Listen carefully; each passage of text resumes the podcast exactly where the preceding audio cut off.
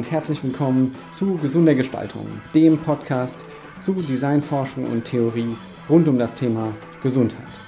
Mein Name ist Jonas Rehn, ich bin Designforscher und trage hier zusammen Theorien, Ansichten, Perspektiven und auch Persönlichkeiten rund um die Themen der Gesundheitsförderung durch alle Arten der Gestaltung.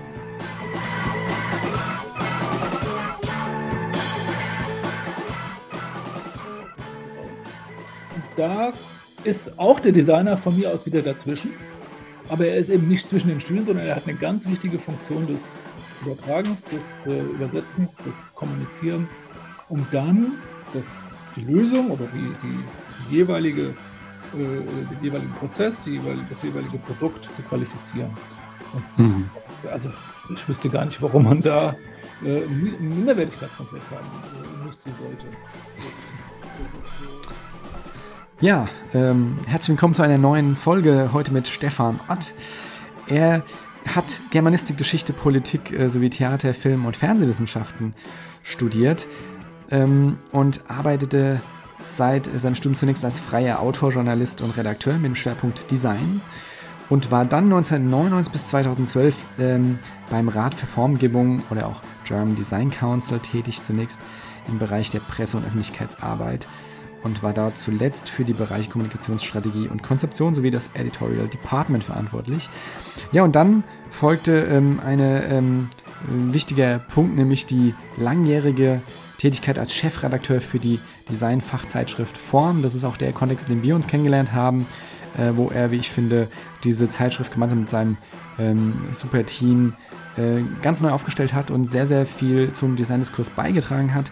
Und äh, nach dieser Zeit, nämlich 2020, ging er wieder zurück äh, zum Rat für Formgebung, äh, was ja auch eine sehr wichtige Organisation ist in der deutschen Designlandschaft und ist dort am neu gegründeten Institute for Design Research and Appliance, äh, kurz IFTRA, äh, der Director.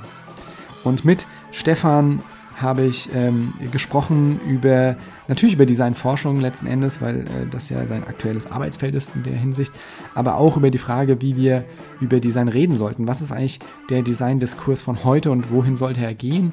Stichwort ähm, Wissenskommunikation, Wissenschaftskommunikation, aber auch ähm, die Rolle des Designs und wir haben hier ähm, ja tatsächlich eine sehr bunte Unterhaltung geführt, auch ähm, zur Frage, welche Literatur würde er denn empfehlen? Und da kamen einige äh, wirklich ähm, äh, Diamanten zum Vorschein, die, glaube ich, ähm, einen interessanten Beitrag leisten zu der Frage, was eigentlich Design kann und äh, wie wir Design betrachten können. Ähm, und ähm, ich habe heute gelernt, dass äh, zwischen den Stühlen sitzen nicht äh, immer unbequem sein muss, sondern auch äh, tatsächlich einen ganz großen Mehrwert bieten kann, sowohl individuell als auch gesellschaftlich im größeren Ganzen.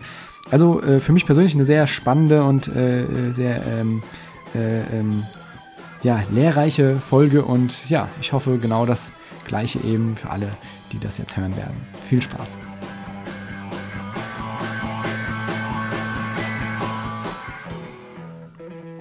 Ja, und da sitzen wir nun heute mit äh, Stefan Ott, ähm, zumindest äh, online über die Distanz. Und ich habe mich äh, äh, wirklich riesig gefreut über die Unterhaltung heute. Ähm, weil äh, wir ja schon wirklich viel miteinander gesprochen haben, Stefan, und äh, ich wenige Leute wirklich kenne, die so, ein, ähm, so einen komplexen Zugang haben zum, zur Gestaltung, also auf so vielen verschiedenen Ebenen diesen Gestaltungsbegriff äh, versuchen zu operationalisieren.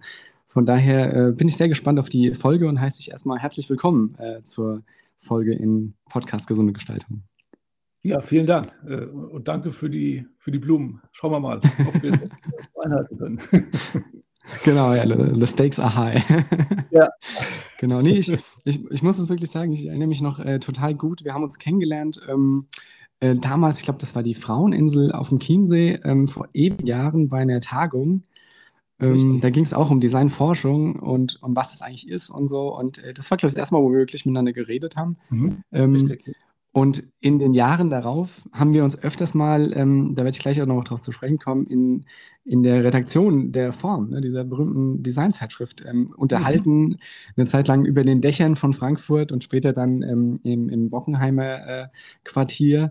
Äh, da dann in, in, tatsächlich in den Lagerräumen im Archiv der Zeitschrift, also wirklich eine ganz, ähm, kann man sich vielleicht so ein bisschen vorstellen. Drin, ja, ja. ja, genau, wirklich umgeben von äh, Designgeschichte sozusagen und haben ähm, äh, wirklich, also wie ich, das hat mich heute, äh, prägt mich immer noch, ja, diese Auseinandersetzung ähm, im positiven Sinne.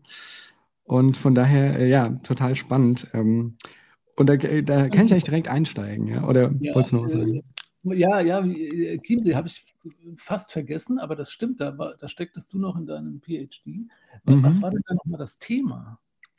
Ähm, wer das googeln, googeln will, also äh, ich glaube, Quo Vadis Design war der, der Titel. Ah. Und das war vom IF, ähm, ja. also äh, wurde das veranstaltet mit allen möglichen ähm, Köpfen aus Design, aber auch aus Architektur und so.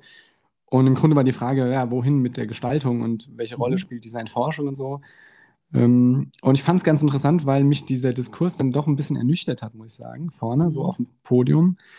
Und ähm, der, der, der wissenschaftliche Nachwuchs, wenn man so will, der hatte dann eigentlich, fand ich in dem Moment eigentlich eine, die spannenderen oder radikaleren, im positiven Sinne jetzt, Gedanken mhm. dazu, was eigentlich Design und Designforschung leisten mhm. kann. Ja, stimmt. Das, das, Publikum war sehr jung. Ja. Ähm, und ich, ja, also eigentlich, wann war das? 2013?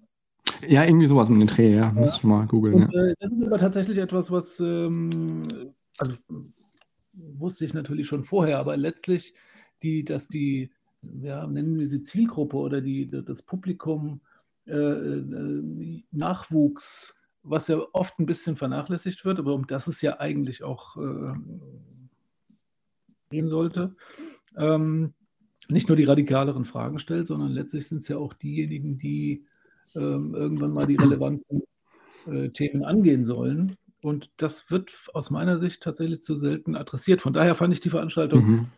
Im Prinzip gar nicht so äh, verkehrt. Ähm, ja, das Problem ist tatsächlich immer, dass ähm, die Alten meinen, den Weg oder die, die Richtung vorgeben zu können oder zu müssen, was oft mhm. Fehler ist. Ja, mhm, ja. ja. ja, nee, es ist ja fast schon ein Statement zur Welt. da könnten wir jetzt über nachhaltige Entwicklung reden und so, aber wir lassen es mal. Ja, vielleicht kommen wir da heute nochmal zurück, weil ich glaube nämlich, dass das äh, durchaus auch die, die Komplexität des Themas ähm, äh, betrifft. Äh, ja. An wen adressieren wir es eigentlich? Ja, nee, äh, ja, also wir kommen mit Sicherheit drauf zurück, weil wir auch, ähm, ich glaube, du warst derjenige, der mir Papanek äh, ans Herz mhm. gelegt hatte, oder zumindest ähm, diesen wirklich mhm. sehr, wie ich finde, sehr wichtigen Designtheoretiker ans Herz gelegt mhm. hat. Ähm, aber wir können eigentlich direkt mit dieser Frage starten, ähm, quo vadis Design, ja, also was mhm. da in der Tagung äh, ähm, mhm. besprochen wurde. Wo siehst du denn äh, Tendenzen, Entwicklungen im gestalterischen Diskurs? Also welche Potenziale ergeben sich denn hieraus für die Zukunft? Einmal natürlich, ne, das Thema hier ist die gesundheitsfördernde Gestaltung, ja. aber gerne auch so ein bisschen allgemeiner, weil ähm, du weißt, ne, der Podcast ähm, wenn der sich mit Gesundheitsförderung beschäftigt, dann ist es nicht nur das klinische Setting, sondern alle Aspekte jede Form, ja. jedweder Form der Gestaltung, die ja. dem Menschen gut tut, jetzt mal so super generisch gesprochen. Und was meinst du, wo geht die Reise hin und auch ähm, wo sollte die Reise vielleicht fürs Design hingehen? Das ist eine, eine ganz komplexe Frage. ja. ähm, erstmal grundsätzlich, ich bin ja nun auch wirklich kein, kein Gesundheitsexperte im, im klassischen oder im herkömmlichen Sinne, aber ich würde schon sagen, dass letztlich nahezu alles, was wir, was wir angehen, was wir gestalten, natürlich immer im Hinblick auf, äh, auf uns selber, also auch letztlich auf unsere Gesundheit hin, tun sollten. Mhm. Ähm, und da agieren wir ja äh, zum überwiegenden Teil aus meiner Sicht äh, gegen uns. Mhm. Äh, von daher glaube ich, äh, ist das mit der Gesundheit ein tatsächlich weit umfassenderes Thema als nur wenn es dann tatsächlich ähm, so weit ist, dass ich zum Arzt muss oder ähm, merke, oh, mir, mir geht es jetzt schlecht. Ähm, mhm. Also das, das, das Vor äh, tun, sowohl für einen selber als auch äh, gesellschaftlich gesehen, ist, glaube ich, sowohl für die Gesundheit, aber auch für das Design. Und ich glaube, da gibt es Parallelen ähm, sehr relevant. Wo geht, wo geht mhm. es hin? Ja, das ist natürlich wirklich eine, eine gute Frage. Ich glaube, äh, dass es tatsächlich, ich weiß gar nicht, ob das Design komplexer wird oder geworden ist. Ich glaube, es war schon immer komplex. Ähm, ich glaube nur, dass wir uns in den letzten drei bis vier Jahrzehnten nicht immer um diese Komplexität gekümmert haben. Und das ist, glaube ich, etwas, was wir äh, tun müssen, tun sollten. Ähm, das hat in den letzten Jahren, glaube ich, äh, zugenommen, ist aber trotzdem noch so, dass äh, es aus meiner Sicht zu wenig in den Köpfen ist oder behandelt wird, außer natürlich im wissenschaftlichen Diskurs, aber das nützt uns ja auch nicht wenig, aber das heißt noch lange nicht, dass es auch auf der Straße ankommt. Das ist ja so ja. ein bisschen mein, mein, mein, Ziel, zu sagen, wir haben ja letztlich kein Erkenntnisproblem. Ne? Du hast gerade Papa genannt. Wir wissen das alles. Ne? Wir, mhm. wir kennen Club of Rome, wir kennen, wir kennen die Analyse letztlich, wir kennen auch, wir haben die Erkenntnis, dass die Erkenntnis äh, CO2, dass äh, CO2 nicht gut ist in der Luft, wissen wir seit über 100 Jahren. Ähm, wir, wir, wir, reagieren nur nicht. Wir, äh, oft passt das mit unserer Wahrnehmung äh, im Alltag nicht zusammen. Und das ist, glaube ich, so ein, ein Punkt, den Design zukünftig viel mehr ähm, äh, sich viel mehr mit beschäftigen müsste und auch kann, weil es, glaube ich, eine der wenigen Disziplinen ist, die das tatsächlich können, Erkenntnis und Wahrnehmung zusammenzubringen. Ähm, ja, das ist sehr mhm. allgemein, aber ich glaube, das ist ein sehr wichtiges, äh, wichtiges Ziel von Design oder könnte es sein. Und ja, ich, ich, um mehr als nur um Produkte. Ja, also das sowieso. Und ich finde es auch interessant, dass du sagst, dass wir eigentlich viele Erkenntnisse, wenn nicht sogar alle, ähm, was wir natürlich im Nachhaltigkeits- oder im Diskurs der nachhaltigen Entwicklung noch immer wieder sehen, ne? dass die, das Wissen da ist und die Handlung jetzt sozusagen folgen muss. Ja. Ähm, du, du warst ja, nachdem du jahrelang Chefredakteur äh, der Form warst, ähm, bist du jetzt ähm, wieder zurück sozusagen an den Rat für Formgebung. Und zwar bist du mhm. Director äh, des Institutes for Design Research and Appliances, IFTRA, kurz gesagt. Ja. Ähm, und da geht es ja so ein bisschen, wenn ich es richtig verstehe, um diese Brücke zu schlagen. Also die Forschung, akademische Forschung vielleicht ein Stück weit mit der Industrie. Ne, Rat für Formgebung ist ja durchaus auch ähm, ein bisschen Industrie ausgerichtet. Mhm.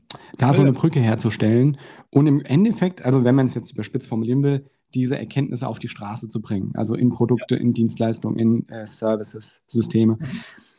Ähm, wie macht man das denn? Also, ne, es ist ja oft, und das ist ja äh, bei der nachhaltigen Entwicklung genauso wie im speziellen Fall der Gesundheitsförderung, oft auch ähm, das Wicked Problem, ja, dass wir ähm, irgendwie ähm, äh, sozusagen Zielkonflikte haben. Ne? Auf der einen Seite habe ich ökonomische Interessen, auf der anderen Seite gibt es sozusagen moralische oder ethische Verpflichtungen, ähm, die unter Umständen nicht direkt monetarisierbar sind. Mhm. Und ähm, das ist zumindest jetzt immer mal in einem wirtschaftlichen Kontext, das ist ja, glaube ich, eine der größten Hemmnisse. Und wenn du sagst, wir haben jetzt die Erkenntnisse ähm, aus Papanek und jetzt im Gesundheitskontext haben wir ja noch, noch viel, viel weitere ja. ähm, das geht ja zurück bis 1800 ähm, irgendwas, wenn man Florence Nightingale anguckt, die Krankenschwester, die, die wirklich bahnbrechende ähm, Literatur verfasst hat dazu und mhm. äh, wovon viele Erkenntnisse heute immer noch nicht umgesetzt werden. Ja? ja. Ähm, wie würdest du sagen, du hast mich zwei Dinge angesprochen und dann komme ich auch zur, zum Ende der Frage. Mhm. Einmal, ähm, wir, wir haben lange diese Komplexität im Design nicht ähm, berücksichtigt. Also sie war schon immer da, aber wir haben sie nicht wirklich angegangen. Und das Zweite ist ähm, diese Übertra die Übertragung. Ja, also wenn wir quasi Erkenntnisse erzielen, wenn wir die Komplexität runterbrechen auf quasi handhabbare Chunks von, von Anweisungen oder, oder Lösungskonzepten, wie bringen wir das dann runter in ein Produkt, in eine Dienstleistung, ein System? Ja, ja das, ist, das ist die entscheidende Frage. Das ist, äh, das ist nicht einfach und mein, die, die Intention oder das Ziel dieses Instituts ist es tatsächlich, diese ähm, ich sage jetzt mal ganz äh, profan, wissenschaftliche Erkenntnis und äh, Anwendung äh, zusammenzubringen, weil das aus meiner äh, Sicht oder meiner Erfahrung oft das Schwerste ist. Wenn du sagst, äh, Wicked Problems, ne, äh, das war Rittel, der, der, das, der mhm. das formuliert hat und gesagt hat, eigentlich gibt es für Wicked Problems, also für komplizierte Probleme oder äh, wie auch immer man es nennt, äh, keine Lösung. Also wir, wir, wir haben da keine Lösung, beziehungsweise wenn wir einen Teil lösen, geht, ein, geht an einer anderen Stelle ein, ein, Problem auf, ein neues Problem auf oder taucht auf. Äh, es gibt eigentlich nur, für Wicked Problems gibt es eigentlich nur Lösungsvorschläge. Also wir beschließen oder Lösungsbeschlüsse. Wir beschließen also, mhm. das ist die Lösung. Und das ist in einer Perspektive oder in vielleicht auch zweien dann vielleicht auch eine Lösung, aber es ist fürs Gesamtbild natürlich keine Lösung. Also mein, mein, Beispiel ist dann immer die, die Elektromobilität. Die Elektromobilität ist keine Lösung für unser Mobilitätsproblem. Mhm. Es mag eine Lösung sein für ähm, Verringerung des CO2-Ausstoßes. Aber es ist, es ist nach wie vor keine Lösung, wie wir mit dem Individualverkehr äh, eigentlich umgehen sollten. Wir haben nach wie mhm. vor, die, die Dinger fahren immer noch auf Reifen und das, das ein, ein fast noch größeres Umweltproblem äh, ja. als das Problem ist, ist, ist, ist, das Mikroplastik und das kommt von Reifen zu 30 Prozent. Äh, mhm. das, das lösen wir damit. Wir, gehen ein Problem sehr, sehr intensiv an und vernachlässigen dadurch aber andere noch viel mehr, als wir das vielleicht vorher getan haben. Und das ist das Problem, was wir, was wir grundsätzlich haben. Und das ist, glaube ich, in der Gesundheit ähnlich. Da wissen wir ja auch, wir wissen, wir wissen, was uns gut tut oder gut täte, tun es nicht. Ähm, selbst wenn wir uns individuell verhalten danach, haben wir oftmals gar keine Chance. Hm? Äh, mhm. Dass das Verhalten in irgendeiner Form äh, dann auch eine Auswirkung auf unsere individuelle Gesundheit hätte oder sowas. Ne? Wenn wir in der Stadt leben, haben wir einfach so viel äh, Probleme, selbst wenn wir uns bewegen und wie auch immer, ähm, ist, ist das nicht eine Lösung, die das Gesamtproblem angeht. Können wir mhm. vielleicht auch gar nicht. Aber das müsste uns zumindest erstmal klar sein. Ja, und damit auch eigentlich wiederum die, die, ja, die, die Verantwortung sozusagen der Berufsgruppe oder der Berufsgruppen, die diesen Kontext gestalten letzten Endes. Ne? Dass das Individuum ja. eigentlich auch ein Stück weit, wenn man so will, ausgeliefert ist. Ne? Also wenn, wenn die Stadt gewisse, jetzt im urbanen Kontext, ne, gewisse Risikofaktoren umfasst. Und natürlich können wir versuchen, unsere Resilienz dagegen aufzubauen, aber ähm, wenn ich da äh, Systeme verändere, ja, dann, dann äh, ist natürlich der Effekt wesentlich größer für eine größere Population letzten Endes. Ähm, ich fand es super spannend, was du gesagt hast mit der äh, Elektromobilität. Ähm, mhm. Es ist äh, tatsächlich, glaube ich, so, dass sogar äh, auf Platz 1 der Mikroplastikverursacher Autoreifen liegen. Ne? Ich glaube auch, ja. Und, und ich glaube, auf Platz 7 sind es dann Schuhsohlen. Ja? Also Dinge, ja, auch die das. wir, ja, ja, genau. ja, also die wir tagtäglich benutzen, ja, und, und auch gar nicht in der Fragen. Ähm, und Mikroplastik ist ja wirklich auch, ähm, also das ist ja auch ein Teil der fördernden Gestaltung, wenn du so willst, auch über solche Risikofaktoren nachzudenken. Ja. Und wenn wir, ich glaube, an der, in der Antarktis mittlerweile Mikroplastik finden, ja, also Orte, ähm, wo Forschende akribisch darauf bedacht sind, ihre Spuren mitzunehmen, äh, um so dieses äh, unangetastete Ökosystem so zu hinterlassen, wie sie es vorgefunden haben und sozusagen ähm, die, die äh, Gesamtgesellschaft aber ganz andere Effekte verursacht, ne? wenn, wenn wir da Mikroplastik im Mariengraben finden und so weiter. Und ähm, weil du dieses Thema Komplexität und Struktur reingebracht hast, mich würde jetzt mal interessieren, vielleicht auch so wirklich hands-on, ähm, ja. was, was, was bietet denn da das Design? Und ähm, wir reden jetzt mit Sicherheit äh, über den Stuhl der nächsten äh, Möbelmesse, ne? sondern Design vielleicht als Mindset oder als Methodenkatalog oder als Herangehensweise. Wie schafft man es denn, diese Komplexität und das Systemische ein Stück weit zu adressieren? Ja, das ist, das ist ja, das ist für mich ja die, die Frage schlechthin. Also ich, ich bin da ja, ähm, und da, da bin ich, da habe ich jetzt keine, da habe ich jetzt keine endgültige Antwort, aber das ist etwas, was mich seit ja mittlerweile Jahren durchaus beschäftigt. Ich unterscheide tatsächlich zwischen Systemen und Strukturen. Mhm. Ähm, das, da bin ich aber auch nicht der Erste. Da gibt es äh, das ganze philosophische, philosophische Richtungen, äh, die äh, sich damit sehr intensiv äh, beschäftigt haben. Und, und für mich ist tatsächlich klar, dass ein Organismus eher eine Struktur ist als ein System. Und wir versuchen, Dinge systemisch zu lösen, die aber eigentlich strukturell funktionieren. Und das ist etwas, was aus meiner Sicht nicht funktionieren kann. Also nicht, mhm. Das, das, das ist für mich nicht kompatibel. Ne? Ein System versucht, sich selbst zu erhalten. Das versucht vielleicht eine Struktur auch, aber hat da andere ähm, Wege. Wenn, wenn in einem System irgendein Rädchen kaputt geht, geht das gesamte System äh, nicht mehr. Also, ne, wenn man einen Motor nimmt, ne, da ist äh, da, eine Kleinigkeit, der, der Keilriemen reißt, dann ist, dann ist der gesamte Motor äh, am Ende. Das mhm. ist nichts, was Strukturen ähm, auszeichnet. Und von daher glaube ich, dass diese ganzen Diskussionen, die wir führen, ganz oft ähm, an, an, diesem, an diesem Punkt, wir müssen, wir müssen uns tatsächlich unterhalten. Natürlich leben wir in Systemen und das, das müssen wir äh, wahrscheinlich auch. sonst äh, hätten wir tatsächlich keine Regeln, wir hätten keine Gesetze äh, und so weiter, was alles fürs Zusammenleben natürlich wichtig ist. Aber wir glauben, können nicht alles systemisch lösen, was, mhm. äh, was Organismen oder was natürliche ähm, äh, Begebenheiten oder Gegebenheiten angeht. Ähm, da unterscheiden wir uns tatsächlich von Artefakten. Ja, ja, wirkt fast so, als ob der systemische Gedanke, ähm, äh, die, selbst der systemische Gedanke selbst die Komplexität mhm. nicht richtig abbildet, ab, äh, mhm. sondern eher dieser strukturelle Gedanke, die du jetzt einbringst, das quasi erinnert mich so ein bisschen an Organismen, ne? dass das quasi, ja. du, ähm, was weiß ich, äh, du hast Efeu am Haus, ja, und ähm, du schneidest einen Zweig ab, um den irgendwie äh, in Form zu bringen und dann wächst eben diese Struktur anders weiter ne? genau. und ähm, ist quasi ungestört davon ein Stück weit, solange sie nicht in ihrer ähm, Ganzheit, ne, ein Stück weit in ihrer Versorgung äh, genau. verändert wird. So, ja. Ist ein interessanter Gedanke. Ähm, der zeigt ja, auch so ein bisschen. Ja. ja.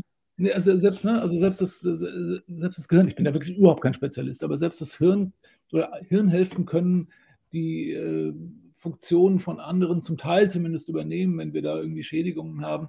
Das ist etwas, was in der Maschine nie passieren würde. Mhm. Ja? Ähm, und das, das ist interessant und das ist etwas, was wir, was wir offensichtlich natürlich schon, wir, wir haben das ja, ne, auch da haben wir die Erkenntnis und wir versuchen auch äh, uns an der Natur von, von Oberflächen bis, äh, bis sonstigen Dingen zu orientieren, aber das, das schaffen wir nicht. Also wenn wir es systemisch angehen, rein systemisch, werden wir es nicht, äh, werden wir es nicht schaffen. Und da sind wir bei einer äh, künstlichen Intelligenzproblematik äh, noch nicht am Ende. Ne? Das ist genau dasselbe Problem, aus meiner Sicht. Quasi, dass eine KI ähm, systemisch denkt, aber Struktur ja, genau. nicht. Es ist immer ein System, das ist so, und es wird aber nie, es wird nie strukturell denken können, sage ich mal, dran. Mhm. Okay, ja, spannende, spannende These. Ich ähm, will nur mal so einen Rückschritt äh, wagen. ähm, das ist ja sehr komplex. So, wir müssen da auch nicht weiter reden. Ich glaube nur, weil du, weil du es angesprochen hast mit den, mit den Systemen, ich glaube, wir müssen zumindest mal eine Differenzierung zwischen diesen beiden Dingen tun, äh, um überhaupt äh, zu wissen, in was für eine Richtung gehen wir da. Ja, ja, ich glaube, das, was du wirklich ähm, da auf den Punkt bringst, ist, ähm, dass wir oft auch geneigt sind, Dinge, Dinge zu labeln und, und meinen, dass wir damit auch eine Komplexität irgendwie sozusagen äh, eingefangen haben. Und, mhm. und aktuell ist es vielleicht dieser, dieser Systemdiskurs, dass Dinge einfach ein System sind, wir müssen es systemisch und ganzheitlich irgendwie adressieren. Ähm, aber was das genau bedeutet, ja, und ja. was eigentlich System bedeutet und jetzt mit deiner Differenzierung zu Strukturen, ähm, dahinter steckt ja einfach nur eine Hinterfragung. Was will ich eigentlich mit einem System äh, aussagen? Ne? Und mhm. ob das Ding jetzt Struktur oder System heißt, dahinter ähm, ist ja eher die Überlegung, ist es damit getan, zu verstehen, dass eine Sache, die ich ändere, woanders sich verändert? Ja. Oder gibt es eben Formate und, und äh, eben, wie du es nennst, Strukturen, bei denen es nicht so ist, ja, wo, wo andere Dinge passieren. So. Und, und das nochmal so genauer zu hinterfragen, ich glaube, das ist jetzt in der super abstrakten Ebene gesprochen, ähm, ein interessanter Zugang, ja, weil, weil Design, glaube ich, oder Gestaltung allgemein, ähm, genau typischerweise eine Disziplin ist, die Dinge nochmal fragt. Ja? Also Dinge, die von Disziplinen oder auch interdisziplinär schon mal gefragt wurden, die nochmal zu fragen und nochmal zu hinterfragen. Ich, ich würde es vielleicht mal so, auch ja. wieder sehr abstrakt, aber ähm, formulieren. Ähm, und das ist eigentlich eine schöne Überleitung. Und ich weiß, wir können auch über diesen Systemgedanken und ja, ja, ja, die ja. Zukunft stundenlang drüber reden. ja, ja, ja. Und, es hört ja auch nicht auf. Also es bleibt ja, ja genauso relevant. Ähm, aber was ich glaube ich, ähm, was mich immer wieder fasziniert hat, gerade auch wenn wir uns unterhalten haben, und das hast du auch schon anklingen lassen jetzt in den vergangenen Minuten, dass vieles ja eigentlich schon da war. Ja? Also vieles wissen wir ja schon, oder zumindest könnten wir wissen, wenn wir gewisse Bücher und äh, Texte lesen. Ähm, wir haben jetzt einen Ausblick in die Zukunft gewagt, so ein bisschen. Ja? Äh, was ist KI und äh, wohin muss es gehen, wenn wir irgendwie ähm, die Energiewende oder die Mobilitätswende schaffen wollen? Ich würde mal zurückblicken, wenn wir jetzt ähm, vielleicht so rund 100 Jahre Designgeschichte uns anschauen und ähm, von, von Gibson, äh, der natürlich eher Umweltpsychologe war, aber das Design groß geprägt hat, ähm, über die Ulmer Schule oder Papanek oder wie sie alle heißen. Ähm, wenn wir darüber reden, dann finde ich es immer wieder spannend, dass du, du, du ziehst dann wieder Theoretiker raus oder einen Ansatz oder eine Schule und bringst sie mal so auf den Tisch und zeigst eigentlich, wie relevant die dann eigentlich heute noch ist. Und das eigentlich verblüffend ist, dass wir das nicht ähm, berücksichtigen oder auch nicht lehren oder auch nicht lernen. Ne? Mhm. Ähm, wo siehst du denn jetzt vielleicht auch explizit im Kontext der Gesundheitsförderung, in, in diesem weiten Kontext, wie wir es jetzt hier operationalisieren, mh, hm, unerschöpfte Potenziale der Gestaltung? Ja. Ähm, jetzt mal aus so einem, in Anführungszeichen, historischen Kontext oder so einem Diskurskontext von, von Ansätzen, die wir einfach ähm, übersehen haben, ne? weil neuere ähm, Texte ja. rauskommen, neuere Leute dazu was sagen und andere vielleicht aber nicht weniger ähm, relevant sind oder aktuell sind. Mhm. Das ist lustig. Äh, beschäftige mich gerade mit so einem, mit so einem alten, in Anführungszeichen, mhm. äh, Text.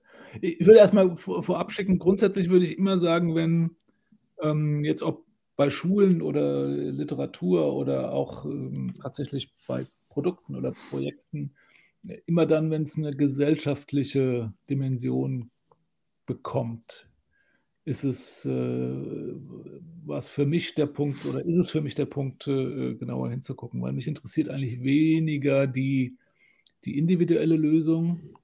Also die interessiert mich natürlich persönlich schon. Hm. Auch nicht auf einem unbequemen Stuhl sitzen. Aber ich glaube, das ist, und da fängt, glaube ich, die Unterscheidung auch an. Ne? Es ist eine junge Disziplin. Und wir müssen schon mal auch eine Abgrenzung betreiben, ähm, die bis heute ja immer wieder diskutiert wird. Wo ist die Abgrenzung zur Kunst? Äh, wo mhm. ist die Abgrenzung zum Handwerk?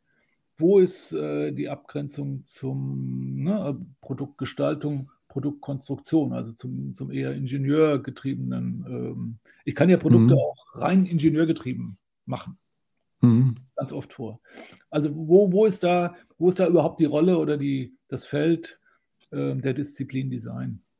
Das ist bis heute meines Erachtens nicht, nicht eindeutig geklärt. Vielleicht kann man das auch nicht eindeutig klären, aber man kann darüber sicher mehr und differenzierter nachdenken, als das oftmals passiert. Und da kommt eben der alte Text ins äh, Spiel, Herbert Malecki ähm, mit dem Titel ähm, Produktgestaltung oder was braucht der Mensch? Mhm gestellt. Und das ist für mich die entscheidende Frage. Was braucht der Mensch? Und wir wissen, oder wir, ne, also Design ist zumindest mal dadurch definiert, dass es sich mit, mit irgendeiner Form von Serienproduktion äh, beschäftigt. Das unterscheidet es vom Handwerk. Mhm. Ähm, Entschuldigung. Äh, und das ist für mich äh, entscheidend. Und dann geht es eben darum, was braucht der Mensch? Und das ist, äh, das ist auch in den Nuancen einfach die richtige Frage. Nicht, was braucht der Kunde, wo ist die Zielgruppe, sondern die Grundfrage ist, was braucht der Mensch? Mhm. Und der Verlauf seines Textes, ein sehr kurzer, elf Seiten Surkamp-Text von 1900, ich glaube, er hat ihn 63 mal für den Süddeutschen Rundfunk äh, ursprünglich verfasst und hat ihn dann keine Ahnung, ob er über, überarbeitet hat, aber er hat ihn dann 1968 oder 69 veröffentlicht. Ähm, und da versucht er zumindest am Anfang mal so eine, so eine Definition, was, was ist denn eigentlich äh, Gestaltung, wo, wo können wir Design ähm, verorten innerhalb der anderen ähm, Disziplinen. Und er macht dann ganz explizit, äh, spricht er von einer Zwischenstellung. Äh, Zwischenstellung mhm. Also es ist nicht die Kunst, es ist nicht Handwerk, es ist, ähm, es ist nicht Produktkonstruktion, es ist Produktgestaltung. Damals natürlich noch sehr fokussiert auf, ähm, auf Gestaltung. Ne? Uns auch klar machen, Digitalisierung ähm, findet auch noch nicht so lange statt. Also, mhm. aber da also sozusagen eine Zwischenstellung äh, zu, zu äh, konstatieren, finde ich äh, interessant, da kommen wir, glaube ich, gleich auch nochmal drauf. Und er sagt dann, und das ist eine seiner, seiner, oder es gibt zwei Kernthesen in diesem Text aus meiner Sicht. Das eine ist, dass er sagt, ähm, Design gestaltet in erster Linie nicht Dinge, äh, sondern Beziehungen. Mhm. Da sind wir natürlich mittendrin im, im Geschehen, wo ich es wo so interessant finde und wo wir, glaube ich, auch Gesundheits, äh, in, in der Gesundheitsperspektive äh, weiterkommen. Ähm, und das andere ist, dass er konstatiert, und das ist quasi der, ich glaube, das ist sogar der letzte Satz in dem, in dem Text, dass er sagt, wir, wir müssen uns sozusagen Produktion als Gebrauch vorstellen. Also nicht Produktion als wir produzieren Dinge, die wir seriell herstellen im Design oder dafür sorgen, dass sie seriell herstellbar sind und dann bei uns im Besitz sind. Wir nutzen sie, wir brauchen sie nicht mehr, schmeißen sie weg, sondern die eigentliche oder die, die, die Produktion, zu der wir kommen müssen, ist, dass wir Dinge in die Hand kriegen, die äh, wir sozusagen im Gebrauch äh, weiter produzieren können. Also da sind wir dann auch in der digitalen Welt ja, mhm. äh, könnten wir relativ nah dran sein oder näher dran sein, als wir in einem fertig geformten ähm, Objekt äh, sein können. Aber er sagt, Dinge müssen in Bewegung sein. Und Bewegung heißt jetzt nicht, dass da äh, Räder dran sein müssen und wir das hin und her schieben können, sondern dass wir sozusagen durch unseren Gebrauch das Ding qualifizieren können. Mhm. Ja. Das finde ich einen absolut interessanten Ansatz. 50 mhm. Jahre, über 50 Jahre alt, äh, ist zu wenig verfolgt worden seitdem, glaube ich. Ja, also wirklich spannend. Äh, ich kenne den Text nicht, muss ich gestehen, und, ähm, aber du sprichst damit so viele ähm, Aspekte an, also unterschiedliche Aspekte, die definitiv in der äh, gesundheitsfördernden Gestaltung super relevant sind, weil da geht es ja, ähm, und da sind wir tatsächlich auch im therapeutischen Setting, äh, wenn wir sagen, wir produzieren die Dinge und Dinge ist jetzt auch mal ein, digitales, eine digitale Lösung oder eine Dienstleistung. Wir produzieren die, das bedeutet ja auch, da drin steckt ein Stück weit der Prozess der Aneignung. Ja, mhm. wenn, wenn ich mit einem Ding umgehe, ja, dann, dann eigne ich mir das an, dann mache ich es mir zu eigen ähm, und verändere es auch ein Stück weit. Ähm, das hat auch was mit Product Attachment zu tun, ja. Also wenn es auf einmal erst fertig wird, indem ich es gebrauche, ja. ja. Ähm, mich erinnert so ein bisschen auch an Klaus Krippendorfs Ideen ne, von, von ähm, dass wir sozusagen Dinge designen, aber wie die dann letzten Endes gebraucht werden, können wir nur ein Stück weit antizipieren. Ja. ja? Mhm. Also dass, dass Dinge auch ein Stück weit ihr Eigenleben entwickeln. Ja? ja. Ähm, und das, und jetzt mache ich einen kleinen Bogen in, in der Klammer. Das ist ja auch der Grund, warum wir zum Beispiel jetzt im architektonischen Sinne sowas wie eine Post-Occupancy Evaluation haben. Also dass wir ein Jahr nach, ein Jahr nach einem, dem Bau eines Gebäudes oder einer Einrichtung nochmal reingehen und gucken, wie performt das denn jetzt? Ja? Ist es wirklich ja. so, wie ich das gewünscht habe? Und ähm, wie ich finde, haben wir das im Design zu wenig. Ne? Wir haben das so ein bisschen dann, wenn, wenn Produkte eine, eine zweite Auflage bekommen, ja, wenn, wenn aus dem einen iPhone das nächste iPhone wird oder welches Produkt auch immer, dann gucken wir, äh, was Konsumenten gut oder schlecht fanden. Aber wir schauen immer noch nicht wirklich hin, was macht das mit den Menschen auf einer lebensrealen Welt. Mhm. Da steckt super viel drin und in dem allerersten Aspekt, nämlich die, der Titel. Ja? Was braucht mhm. der Mensch? Ja? Genau. Das ist für mich, das ist ja die ultimative Frage, die wir ja. in der gesundheitsfördernden Gestaltung immer adressieren. Und es ist auch schön, dass es hier der Mensch ist, wie du sagst, nicht der mhm. Kunde, die Kundin, ähm, äh, whatsoever, sondern ähm, im therapeutischen Kontext ist das nämlich PatientInnen, aber auch medizinisches Personal, Behandelnde, ja. ähm, Angehörige. Ja, der, der komplette Blumenstrauß an Menschen, die involviert sind. Ja, was brauchen die? Und ähm, ich ähm, finde diese, dieser Gedanke des Dazwischenseins, ja, im wahrsten Sinne des Wortes der Interdisziplinarität ja. von Design, ähm, den finde ich äh, super ähm, ja, handhabbar irgendwie, weil es genau so ein bisschen diese, diese möglich den Möglichkeitsraum eröffnet, indem ich nämlich sage, okay, ich ähm, habe Bezüge zur Psychologie, indem ich verstehen will, wie Leute denken, fühlen und handeln. Ich habe Bezüge zum Ingenieurswesen, indem ich versuchen will, wie ist etwas konstruiert, damit es gewisse Funktionen erfüllen kann. Ich habe aber auch Bezüge zur Kunst, ja, weil mhm. ich natürlich im Kreativen auch immer die, die Unschärfe und den, den gestalterischen Duktus eines äh, Chaos mit reinbringe, so ein Stück weit. Ne? Ja. Und, und das ist, glaube ich, das Interessante dabei, ähm, es zeigt aber auch die Schwierigkeit auf, dass wenn ich zwischen den Stühlen sitze, mir manchmal der eigene Platz fehlt. Ja?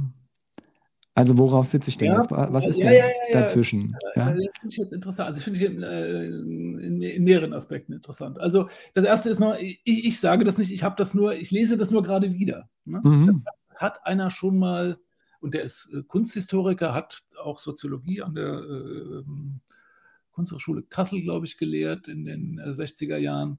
Also ähm, das hat jemand schon vor 50, über 50 Jahren äh, ganz klar gesehen. Mhm. Ich habe das jetzt tatsächlich nur zitiert und finde das sehr interessant, äh, dass ähm, ich den auch lange nicht kannte. So, ich habe den zufällig irgendwann mal äh, entdeckt und habe dann, das ist jetzt aber auch nur in der Klammer, ich habe das dann immer jedem, äh, jedem Praktikanten in der Form habe ich dieses Heftchen geschenkt. Ne? Das kriegt man heute bei ZVAB für 5 Euro, habe ich äh, immer gekauft, wenn es denn äh, angeboten wurde, ähm, weil ich das wirklich für einen programmatischen Text halte. Mhm. Habe ich jetzt vielleicht ja. bisschen, aber äh, er stellt einfach die, zumindest mal die richtigen Fragen. Mhm. Und dieses, diese Zwischenstellung, man liest ja auch so einen Text, wenn er so kurz ist sowieso, das ist ja einfach, den, den liest man dann halt auch öfters, ist ja sowieso zu, äh, immer zu empfehlen. Und dann, dann fällt einem natürlich auch immer was anderes wieder auf, weil man gerade in einer anderen Situation ist und dann äh, interessiert dann auch eine andere äh, Perspektive. Und diese Zwischenstellung, das finde ich tatsächlich einen interessanten Begriff. Und du sagst jetzt gerade interessanterweise, man sitzt dann zwischen den Stühlen. Das finde ich ist natürlich schon so eine Bewertung. Ich finde, wenn man zwischen anders ähm, ja, sieht, ähm, interpretiert, mhm. äh, dann ist zwischen für mich gar nicht so ein, äh, weiß jetzt gar nicht, ob du das negativ gemeint hast, aber dann hat das gar nicht so eine Problematik, sondern das Zwischen ist für Beziehungen natürlich absolut notwendig. Ja, ja, klar. Und das ist etwas, was ich äh, auch, ähm, also das eine ist diese, diese Struktur- und äh, Systemphilosophie und das andere, was mich noch viel früher ähm, fasziniert hat. Es gibt äh, auch mittlerweile eher eingeschlafen oder weiß nicht, was, äh, was da passiert ist, aber es gibt auch äh, die sogenannte Beziehungsphilosophie. Mhm. Und da, also philosophische Richtung, die sich äh, tatsächlich mit, mit, der, mit der Art und Weise von Beziehungen aus, äh, auseinandersetzt und unterscheidet dann zwischen äh, inneren Beziehungen, äußeren Beziehungen. Ähm, und da ist natürlich das Zwischen. Ja, ähm, ein ganz wichtiger, ein ganz wichtiger Punkt, hat eine ganz wichtige Funktion. Und wenn wir es jetzt sozusagen schaffen, und da, da habe ich dann die beiden Dinge miteinander verbunden, habe das äh, die Zwischenstellung gelesen, habe gedacht, okay, also wenn das Design tatsächlich eine Zwischenstellung hat, was bei Malecki wahrscheinlich auch eher so ein, ja, äh, auch eine Zwischenstation ist. Ne? Wir müssen sozusagen das Design aus der Zwischenstellung rausholen. Vielleicht müssen wir das gar nicht. Vielleicht ist es ganz gut, dass es in der Zwischenstellung ist, weil es nämlich dadurch auch ähm, das, was es am besten kann, vielleicht auch ähm, schon am besten äh, deutlich ist, dass es nämlich Beziehungen herstellt. Und dafür braucht es ein Zwischen. Und ob das in Beziehungen zwischen Menschen sind oder Be Beziehungen zwischen äh, Dingen, kann, könnte ja auch sein, oder Beziehungen ähm, das ist ja dann erstmal dahingestellt, aber das Design ist genau die Disziplin, die das kann, mhm. wo das Potenzial noch in keiner oder in ganz geringer Weise ausgeschöpft wird, aus meiner Sicht. Ja, ja, ja. Ich verstehe es jetzt anders. Also äh, ja, tatsächlich, ja, ja, ja, nee, das ist ein ganz wichtiger Punkt, ja, weil, ähm, weil den Aspekt hatte ich immer auch in der Auflistung gar nicht drin. Natürlich, ähm, Design oder Gestaltung ist Beziehungsgestaltung, ja. Ähm, das ist natürlich ein super spannendes Phänomen, weil wir ähm, ja immer sozusagen, gerade wenn wir über so Experience Design reden oder Emotional Design oder so, da ist ja ganz viel ähm, die, die Produkt-Mensch-Interaktion, äh, Mensch-Umwelt-Interaktion und was passiert da, ja, also was, was wird da ausgetauscht? Also diese, diese Beziehung und letzten Endes wissen wir ja auch, ja, Social Design und überhaupt Gestaltung äh, beeinflusst ja auch immer Sozialverhalten, also mhm. ähm, oder kann immer Sozialverhalten beeinflussen. Dem, wie wir interagieren, gibt ähm, äh, eine plakativste Studie, die, die mir da einfällt, ist, dass die Anordnung von Stühlen in einem Wartezimmer, ja, ob ich die jetzt viereckig anordne oder mhm. kreisförmig ähm, oder in Gruppen, dass das einen signifikanten Einfluss darauf hat, wie Leute dort, fremde Leute oder Bewohner mhm. von einem Pflegeheim miteinander interagieren, ob sie interagieren. Ja. Ja, ja, ähm, ähm, und äh, das sind ja so minimale Interventionen, da reden wir noch nicht über die Farbe und Form und mhm. Materialität.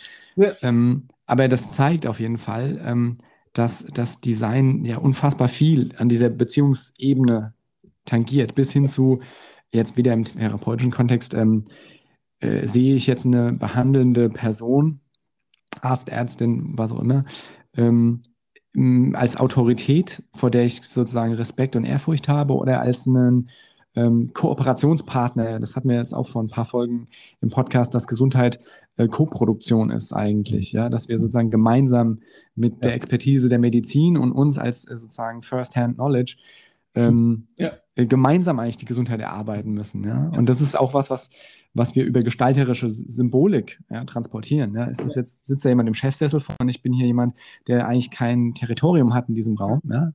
dann ist das ja eine komplett andere Situation, der ich ausgeliefert bin. Und ich glaube, diese Art von, das ist nochmal eine andere Ebene, aber diese Art von Beziehungsgestaltung steckt ja auch immer im Design. Ne? Also ähm, bis hin zu diesem, diesen Statussymbolen, ja, die ja auch nichts anderes sind als Beziehungsarbeit im Sinne von, ich will mich abheben, ich will mich in der Gruppe zugehörig fühlen und mich von der anderen distanzieren.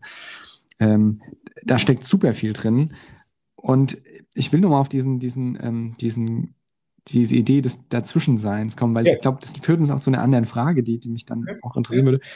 Nämlich, es ist für mich so ein bisschen ambivalent. Ne? Auf der einen Seite ist das eine, eine große Chance, weil ich, wenn ich zwischen den Dingen stehe, oder man könnte jetzt auch sagen, das Bindeglied bin, ja, zwischen verschiedenen Bereichen sozusagen und die zusammenbringe und damit ähm, ein Vehikel oder ein ja, Medium, das ist fast schon esoterisch, aber äh, du verstehst, wie ich es meine, wenn ich jetzt Medium sage. Ne? Ähm, sehr sympathisch sogar, die, äh, das Bild.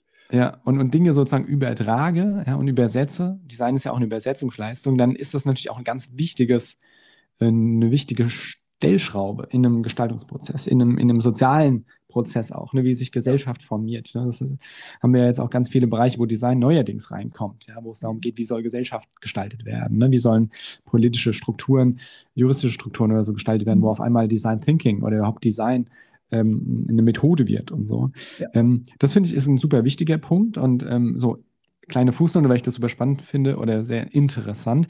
Der Begriff Interesse ja, ist ja auch vom Wortstamm her ne, Interesse. Das ist genau. das, was dazwischen ist. Ja. Also wenn uns was interessiert, dann ist das Interesse das, mhm. was sozusagen diese Verbindung zwischen dem Gegenstand des Interesses und uns herstellt. Damit ist sozusagen die Verbinde, das Verbindungselement der eigentliche Kit, ja, der, der Dinge zusammenführt. Mhm. Und ähm, die, die, die Ambivalenz kommt daher, dass ich mir jetzt äh, denke, es ist eine tolle Position, ja, weil ich Dinge zusammenbringe und damit natürlich auch eine, eine enorme Verantwortung trage und Gestaltungs- Raum erstmal schaffe in diesem Sinne. Ja. Und gleichzeitig, und das ist, glaube ich, das, was ich mit zwischen den Stühlen sitzen gemeint habe und wo vielleicht dieser Diskurs sich jetzt öffnen sollte, ist es trotzdem die Frage, wie definieren wir diesen Raum, diese Disziplin, dieses Mindset, dieses Konglomerat an Methoden und Herangehensweisen, was da zwischen diesen Dingen sitzt. Mhm. Und sicherlich ist es ein Kontinuum, ja, was nicht ähm, quasi diskrete Grenzen hat. Zwischen hier beginnt jetzt diese Disziplin und hier ist das, ja. was wir jetzt mal Design nennen. Aber irgendwie, um es auch vermittelbar zu machen, um es auch äh, zu argument also verargumentieren, um es auch zu lehren, müssen wir dem Ding ja irgendwie einen Rahmen geben, einen Namen geben, ein Repertoire geben. Mhm. Und da würde mich jetzt mal interessieren, ähm, welchen Diskurs würdest du dir da wünschen? Also inwiefern ähm, also ich habe oft das Gefühl, und das war auch das, was mir in der Designausbildung oft wie, widerfahren ist oder wo ich so die Wahrnehmung hatte, ähm, wir haben ganz viele Disziplinen, die sich ähm, ähm, äh, korrekterweise überlagern und da an dieser Überlagerung auch einen super Mehrwert bieten. Und Design ist sicherlich, ne, wie wir jetzt gesagt haben, an dieser Stelle auch zu verorten, ne, dass es sich überlagert. Aber letzten Endes müssen wir ja trotzdem methodisch und so dem Ganzen einen Rahmen geben, damit, damit es überhaupt da existieren kann. Und ich habe oft das Gefühl, und das ist auch so ein bisschen die, äh, vielleicht auch eine Eitelkeit, die daher rührt, ähm, dass Design da mitkämpft. Ja? Also wo ist denn jetzt äh, die Kerndisziplin des Designs und welchen Diskurs müssen wir hier führen, um dieses Potenzial, was hier in diesem Interesse zwischen diesen Akteuren oder zwischen diesen Bereichen äh, passiert ist, das auch nutzen zu können. Ich habe so das Gefühl, dann, dann, darüber sollten wir sprechen, wie du so schön sagst. Mhm. Ja. Wie, wie, wie, stehst du dazu? Oder siehst du das gar nicht als so ein, so ein doch, doch. Problem in Anführungszeichen? Also ich, die Analyse teile ich auf jeden Fall. Ich glaube auch, dass das Design äh, seinen, seinen Platz da noch in, innerhalb der Disziplin noch nicht gefunden hat oder oft meint, ihn noch nicht gefunden zu haben. Darüber könnte man auch sich unterhalten. Ähm, dass es ganz oft äh, von anderen Disziplinen gar nicht wahrgenommen wird, obwohl man damit zu tun hat. Ähm, das alles äh, würde ich, würde ich teilen. Aber ich glaube, wir haben es, glaube ich, schon gesagt, wir müssen es, glaube ich, nur noch mal anders formulieren. Ich glaube, Design ähm, adressiert nicht nur, Ne? Also äh, mhm. Design muss adressieren, äh, also der Stuhl muss als solcher erkennbar sein, dass ich, äh, dass ich mich da reinsetze. Also das ist die, eine der Grundaufgaben nicht nur von Design, aber von Gestaltung. Sie muss adressieren, aber sie muss eben auch, und da sind wir tatsächlich auch im Wort da, sie muss interessieren. So, und ich würde das tatsächlich so sagen. Das, das ist etwas, was wir, woran wir uns äh, halten sollten. Design muss interessieren, Interesse herstellen. Und das kann es, ähm, das kann es aus meiner Sicht ziemlich gut. Da gibt es viele gute Beispiele für. Ähm, mhm. so, so, banal das jetzt vielleicht klingt oder so, ne, ich mache es mir jetzt einfach, äh, aber nein, Design interessiert. So, und das oder hat die Aufgabe zu interessieren. Und dann kann ich auch alles andere, ne, dann kann ich Beziehungen herstellen, ich kann genau diesen dafür sorgen, dass ich die, die Dinge, die ich natürlich äh, auch, die auch hergestellt werden müssen dafür, als wie auch immer, ja, ähm, dass die mhm. aber so reduziert sind, dass sie ähm, natürlich interessieren, aber dass sie dann im Gebrauch äh, sozusagen eine weitere Produktion ähm, äh, generieren und mhm. ich dann eben auch das äh, erreiche, was der Mensch in der jeweiligen Situation auch braucht. Es ist, es ist, glaube ich, nicht mehr, aber es ist auf keinen Fall weniger und es ist auf keinen Fall unkomplex. Ja. ja. Wir, haben, wir haben ja so eine kleine Umfrage mit, mit unserem Institut da gemacht. Was ist denn eigentlich Designforschung? Ne? Weil wir, und da gibt es so viele Definitionen, wie, wie wahrscheinlich nicht wie ein Menschen, aber es gibt mehr Definitionen als, als drei. Und deswegen mhm. hat mich interessiert, wer, äh, was ist denn die Definition akademisch? Was ist die Definition vielleicht in Unternehmen? Und wie, wie definieren Designer äh, Designforschung? Da kommen natürlich unterschiedliche Dinge raus. Was aber immer wieder rauskommt, ist, in diesem interdisziplinären Kontext, dass da die Designerin, der Designer immer derjenige diejenige ist, die ja, übersetzt. So, weil der Chirurg und der Ingenieur eines medizintechnischen Gerätes sprechen auch andere Sprachen und die verstehen sich auch manchmal gar nicht. Und wenn dann äh, die Designerin dazu kommt und sagt, ähm, ist das äh, einfach nur die Frage stellt, ist das für dich, Ingenieur, das, was der Arzt gerade gesagt hat, überhaupt verständlich? Ist das das gleiche von dem, wie, wie das, von dem du redest? Dann kommen ganz oft Missverständnisse raus. Und da ist auch der Designer von mir aus wieder dazwischen. Aber er ist eben nicht zwischen den Stühlen, sondern er hat eine ganz wichtige Funktion des Übertragens, des äh, Übersetzens, des Kommunizierens, um dann das, die Lösung oder die, die, die jeweilige, äh, den jeweiligen Prozess, die, das jeweilige Produkt ähm, zu qualifizieren. Und mhm. Also ich wüsste gar nicht, warum man da äh, einen Minderwertigkeitskomplex haben äh, müsste, sollte. Das ist so, ohne das wird es, wird es nicht gehen. Ja, ja. Ja, nee, das kann ich auch total nachvollziehen. Und ähm, ich glaube, darin, darin sieht man auch die entscheidende Rolle. Also eigentlich, ähm, das ein Stück weit in, in diesem Verständnis von Design steckt auch so ein bisschen das Potenzial der Synergie. Ja? Mhm. Also, dass erst, wenn diese Vermittlungsleistung stattfindet, ja, mhm. dass dann die Synergien, die sich aus den Einzelteilen zu einer Summe bilden, ja, ja. dass die dann erst erschlossen werden können. Ja? Also äh, finde ich total relevant und, und also stellt natürlich ganz klar den, den Stellenwert von Design dar und also macht ja auch automatisch, ja, im, im folgerichtig sozusagen deutlich, dass Design mehr sein muss als diese klassische ähm, wir, gemeinhin verstandene formal-ästhetische Gestaltung von, ne, wir machen jetzt nochmal Farb- und Formgestaltung da genau. am Ende des Entwicklungsprozesses drüber. Wo, wovon wir uns ja, glaube ich, schon in den letzten Jahren deutlich äh, weiterentwickelt haben im Diskurs. Also, das, das, ist richtig, aber wir, wir trotzdem immer noch, also in, in, in, in allgemeinen Sinne natürlich immer noch da bewegen und auch, in, äh, auch innerhalb des, der Disziplin Design äh, das auch noch nicht komplett äh, ähm, also es soll ja auch nicht komplett weg sein, aber es mhm. immer noch einen sehr, sehr großen Stellenwert, weil es sich natürlich, äh, ja, es lässt sich marketingmäßig super gut verarbeiten, besser als natürlich die komplexen Dinge, die wir jetzt gerade äh, besprechen. Aber mhm. ähm, das ist auch alles nachvollziehbar, ist auch alles gut, aber ich glaube, das ist trotzdem noch äh, sehr, sehr präsent. Ja, ja. Ja, das stimmt natürlich. Es lässt sich auch einfach leicht ergreifen. Ne? Ja. Also da, da brauchen wir nicht drüber reden, so, so, sondern das sage ich in einem Satz und jeder, okay. Ja. Ähm, da habe ich eine Vorstellung von, ja. Ja, finde ich einen super interessanten Gedanken und du hast jetzt auch schon so ein bisschen die Brücke geschlagen zur nächsten Frage, die ich noch hier auf der, auf der Bucketlist habe. ja. ähm, nämlich tatsächlich, also wir haben jetzt darüber gesprochen, okay, Design ist, ist da irgendwie ähm, ein Bindeglied, äh, äh, nennen wir es mal so.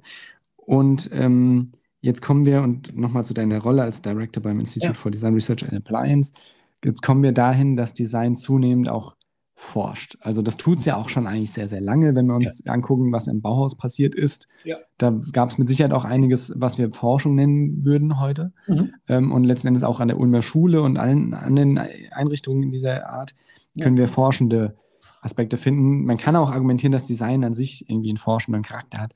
Ähm, aber lange Rede, kurzer Sinn. Wie, also jetzt nochmal mit Bezug auf vielleicht so ein bisschen in diesem Kontext gesundheitsfördernde Gestaltung. Ja welche Potenziale bietet denn da die Designforschung und wie forscht Design oder sollte Design forschen, um hier so einen Beitrag zu leisten? Vielleicht auch in dieser Klammer nochmal, was braucht der Mensch? Weil mhm. ich glaube, das ist ein ganz, ganz interessanter Diskurs, ja, weil Design ja. natürlich eine andere Linse, haben wir ja eben schon gesagt, äh, auf, aufsetzt. Ja.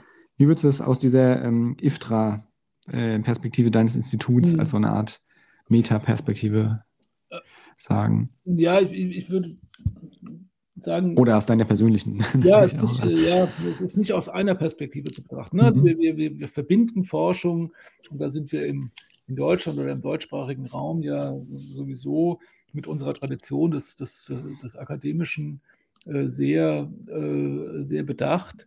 Ich würde es eben nicht nur im, äh, im akademischen Kontext sehen.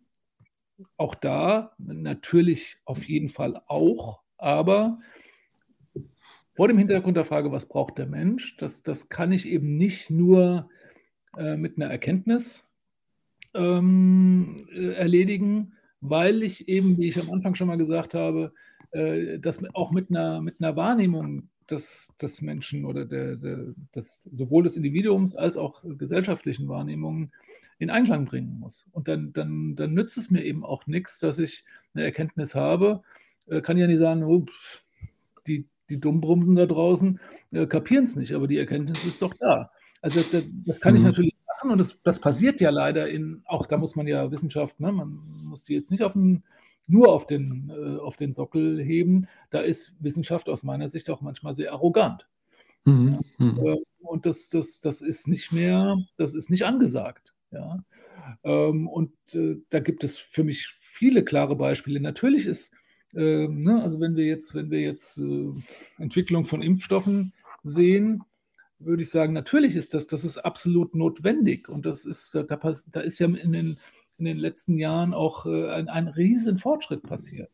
Aber dann ist schon noch die Frage, wie, wie verfahren wir damit?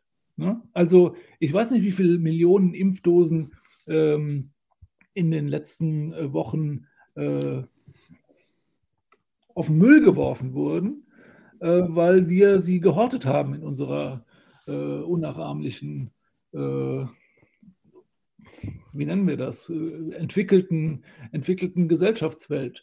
Äh, ich weiß nicht, wie die Impfquote in, in Afrika ist, aber äh, mhm. das, ist, das gehört für mich unweigerlich dazu. Also ich würde sagen, es ist ein, das ist ein holistischerer Ansatz, als zu sagen, wir brauchen nur Akademia oder wir brauchen nur Unternehmensforschung oder wir brauchen nur das, was, was der Designer in seinem Prozess natürlich auch forschend macht, ob Materialien oder was auch immer. Da gibt es immer Forschungsaspekte, aber wir müssen es zusammenbringen. Und mhm. wir müssen äh, tatsächlich auch ähm, nicht immer nur von einzelnen Gesellschaftsgruppen oder von unserer Gesellschaft. Wir sagen immer, äh, in den letzten 100 Jahren haben wir uns wahnsinnig entwickelt und wir werden alle älter. Ja, das, das betrifft eine bestimmte Breitengrade. Nicht? Also das, das nützt gesamtgesellschaftlich äh, gesehen, wenn wir Gesellschaft nicht nur immer als nationale äh, äh Gruppen sehen, äh, stimmt das einfach nicht. Also natürlich ist innerhalb von Europa wahrscheinlich die, die Ausbeutung in den letzten 500 Jahren natürlich zurückgegangen, aber weltweit gesehen hat sie natürlich zugenommen. Ja? Und mhm. das gehört für mich zum Gestaltungsprozess auf jeden Fall dazu und das gehört für mich auch zum Forschungsprozess dazu. Und deswegen könnte da und muss da aus meiner Sicht Designforschung den Teil äh, auf jeden Fall auch mit übernehmen. Ähm, ja. Ins Verantwortung nennt es äh, wie auch immer. Ja, also. In verschiedenen Disziplinen. Ja, ähm, also super. Das ist weit gewesen. nee, es, es ist spannend. Schon, den Anspruch hätte ich dann schon, dass man sagt, äh, ne, wir müssen die akademische Forschung, kann ich auch gar nicht mit so einem kleinen Institut, das will ich auch gar nicht. Das, das, das, mhm. das ist in guten Händen. Ja? Ähm, es geht darum, das, das, äh, das Spektrum zu erweitern und da gibt es genug zu tun. Ja, ja. es ist äh, äh, originell, dass so äh, im Kontext Designforschung und Gesundheitsförderung ausgerechnet das wahrscheinlich kontroverseste Thema unserer Zeit, äh, nämlich die Impfung als Beispiel. Ja, ne, ne, aber es, ja, aber es, ist, es, setzt ja den Daumen auf die Wunde, ja? also es ist äh, absolut korrekt. Ähm, auch weil, da, da, können wir auch tausend Beispiele nehmen. Also da kann man jetzt, wahrscheinlich würde da auch, äh, gibt es viele, die widersprechen, aber äh, sozusagen die, die die Wirkung oder die, die, die Schutzwirkung von Masken ist ja, glaube ich, keine Frage. So, mhm. ja, die Erkenntnis haben wir. Aber wenn wir uns da draußen umgucken, ähm, kann man äh, das nicht unbedingt, äh, ist die Wahrnehmung auf jeden Fall eine andere. Ja? Mhm. Und da sind wir genau beim selben Problem. Und da reicht es eben nicht zu sagen, ja, wie gesagt, die, äh, die Leute äh, kapieren es nicht, äh, wir wissen doch das. Ähm, so kommen wir da nicht weiter. Und da gibt es äh, da gibt's auch im Bereich der Forschung eine Menge wo ich sage, ja, ich muss das anders kommunizieren, ich muss Wissenschaft auch anders kommunizieren. Ich finde, es ist ein ganz wichtiger Bereich auch zu sagen, wie, wie, wie machen wir denn äh, adäquate Wissenschaftskommunikation? Mhm. Äh, dass wir eben nicht nur in unseren arroganten Zirkeln äh, uns miteinander betteln, wer jetzt ja die richtige äh, Forschungsarbeit geleistet hat. Ähm, da haben wir beide uns ja auch schon mal drüber unterhalten, ne? also bei, bei diesen ganzen peer-reviewed mhm. Magazin wird ja, wenn, wenn ein Forschungsprozess zu keinem Ergebnis kommt oder zu einem negativen Ergebnis kommt, wird, hat er ja große Schwierigkeiten überhaupt äh, veröffentlicht zu werden, ne? weil diese ja. ganzen Reviewed-Prozesse äh, immer so sind. Das muss ein Erfolg zeigen. So, da, da, sind wir ja auch schon völlig im Tunnel. Dabei kann aber natürlich ein, ein, ein schiefgegangenes Experiment oder ein äh, missratenes natürlich uns genauso Erkenntnis vermitteln. Mhm. Ähm, das geht aber einfach unter. Ja, oder auch, ja, oder auch Replikationen. Ne? Also wenn ich sage, ähm, der und der Effekt wurde bei ähm, Meyer und Müller festgestellt, ja. Und äh, Schmidt und Schulze machen genau das Gleiche, um es nochmal zu bestätigen, was ja wichtig ist für die wissenschaftliche ja. Validität von mhm. Aussagen. Mhm. Dann, dann ist das natürlich weniger ähm, attraktiv für gewisse ja. Journals, ja, und, und, dementsprechend hat es weniger Erfolgsaussichten. Das ist ein, ja, tatsächlich ein, ein, auch ein komplexes Feld. Ich, ich ähm, will nur mal zwei, zwei Punkte ansprechen. Einmal, ähm, das ist ein kleiner Fact-Check, glaube ich, aber ähm, die, die Verbesserung der globalen ähm, Welt. Das ist auch ein schönes Wort. Ja. Ähm, also es gibt dieses schöne Buch von, das hast du mit Sicherheit auch schon mal in Händen gehalten, Hans Rössling war das, glaube ich, mit Factfulness. Ein super Bestseller. Ähm, der, auf dem Titelcover äh, ist, glaube ich, äh, eine Empfehlung von äh, Obama. das sagt schon so ein bisschen was, äh, die Flughöhe von dem, von dem Buch. Und ähm, was er sozusagen ähm, äh, äh, Rössling da, da be be beschreibt, und das ist äh, äh, leider seine letzte Publikation gewesen. Ja. Ähm, und seine Kinder, also sein, sein Sohn, glaube ich, und Schwiegertochter, haben dann so ein bisschen das Erbe angetreten und haben dann so eine äh, Website entwickelt, Gapminder heißt die, die mhm. sozusagen versucht, ähm, wissenschaftliche Studien, also Erkenntnisse zusammenzutragen und zu vermitteln. Also Stichwort Wissenskommunikation, ja. kostenfrei zur Verfügung zu stellen. Und ähm, die haben auch neue Visualisierungsarten mhm. entwickelt, also zum Beispiel diese Bubble-Charts, äh, also ja. dass du sozusagen zwei Achsen und eine Bubble hast, die Größe der Bubble auf diesen zwei Achsen hat nochmal eine dritte Informationsebene. Ah, ja. Ja. Ähm, ja, eine super, super, also spannende Darstellungsweise, die finde ich auch total intuitiv ist. Ähm, und was er sozusagen mit diesem Buch Factfulness äh, beschreiben will, ist, ähm, ich glaube, und da wage ich mich so ein bisschen aus dem Fenster, aber die Grundmessage ist, es ist alles besser geworden in den letzten, mhm. sagen wir mal, 50 Jahren, 100 Jahren. Mhm. Ähm, auch wenn wir medial sozusagen das nicht sehen. Ja? Also die Kindersterblichkeit ist überall auf der Welt besser geworden, die Armut ist überall auf der Welt besser geworden, die, ähm, die Bildungschancen von, ähm, von Mädchen ist überall auf der Welt besser geworden, was eine ganz große ähm, Schräglage ja immer noch ist, ja. Ähm, und viele, viele andere Dinge. Und was er im Grunde damit sagt, ähm, damit will ich nicht quasi ähm, äh, dir widersprechen, ne? dass es da immer noch, äh, nee, also das ist immer noch eine unfassbar ungerechte Welt in vielen Bereichen. Mhm. Aber was wir da auch sehen, äh, und ich glaube, das ist Rösslings an, Thema auch gewesen, so ein bisschen auch den Optimismus drin zu haben und eine Transparenz zu ermöglichen. Weil er hat gesagt, wir brauchen eine wissenschaftliche Basis oder eine, eine Faktenbasis, deswegen auch mhm. Factfulness, sozusagen das Gegenprogramm der Alternative Facts, wenn man so will, um mhm. zu sagen, okay, das ist jetzt mal die Baseline, auf der Grundlage reden wir. Weil es wäre auch falsch zu sagen, okay, die Welt ist nur ein schlechter äh, Fleck und alles hat sich einfach nur ver verschlimmert. Weil in vielen Bereichen ist es nicht so. Natürlich haben wir Tipping Points und äh, Klimakrise und so weiter. Und dem würde auch gar nicht widersprechen. Im Gegenteil, er hat am Ende auch, ich glaube, die ähm, fünf größten Risiken für die Menschheit ähm, äh, dargestellt. Und eine der Risiken, ich weiß nicht, ob es Platz 1 war, ähm, und das Buch ist 2017 erschienen, ja. Ähm, und eine der Risiken war eine Pandemie, ja, hat er da definiert und, und erläutert und wie die Menschheit kurz vor einer Ebola-Pandemie stand und so weiter. Und ähm, was aber dahinter steckt, ist, ist glaube ich, ähm, diese, und da kommt vielleicht wieder die Designforschung rein, ähm, dass Wissen verfügbar ist, ja, weil, weil was Gapminder macht und was Rössling da zitiert und so, ist ja im Endeffekt nicht nur eigene Forschungsarbeit, sondern es ist die Aufbereitung von Wissen, von Erkenntnissen und die Vermittlung von Erkenntnissen. Und auch wenn, glaube ich, äh, weder Röstling selbst noch sein äh, Sohn und äh, die Schwiegertochter, wenn ich es jetzt nicht falsch, falsch ja. wiedergebe, ähm, keiner von denen war Designer, also ja. ausgebildete Designer. Aber ich glaube, sie erfüllen eine Designleistung, indem sie Wissen zugänglich machen und anwendbar machen. Und gerade, ähm, also ich, wir werden das auch nochmal in die Shownotes verlinken, was diese Website Gapminder macht, ja. ist im Endeffekt eine Aufbereitung dessen, was wir Wissenschaftskommunikation nennen. Ne? Mhm. Dass wir sozusagen uns beziehen können auf Erkenntnisse. Und, und letzter Punkt dazu, und dann gebe ich den Ball wieder zurück an dich. Ich glaube, was du auch beschreibst mit, mit Designforschung, ist vielleicht das, was ich am Anfang so ein bisschen mit dieser Transdisziplinarität gemeint habe.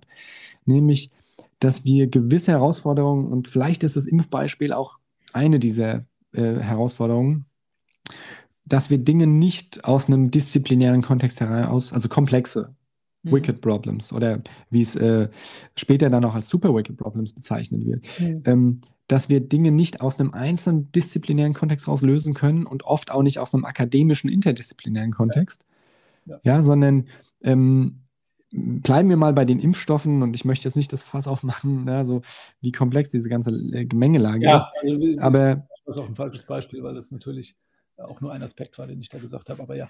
Genau, nee, aber also, ne, da gibt es ja auch unglaublich viele politische Diskurse, wo sich Akteure da irgendwie uneinig sind, was sie jetzt ähm, empfehlen. Aber was da zu sehen ist, ist, okay, wir haben eine technologische Entwicklung ja, und ähm, sozusagen einen akademischen Wissensstand, den wir in der medizinischen Forschung, und es ist ja ähm, jetzt bei den, bei den Impfungen nicht nur die ähm, Epidemiologie oder die Virologie oder die Biologie, ja, sondern es sind ja verschiedene akademische Disziplinen, die zusammenarbeiten und dann irgendwas produzieren, bis hin zu Biotechnologie. Ja.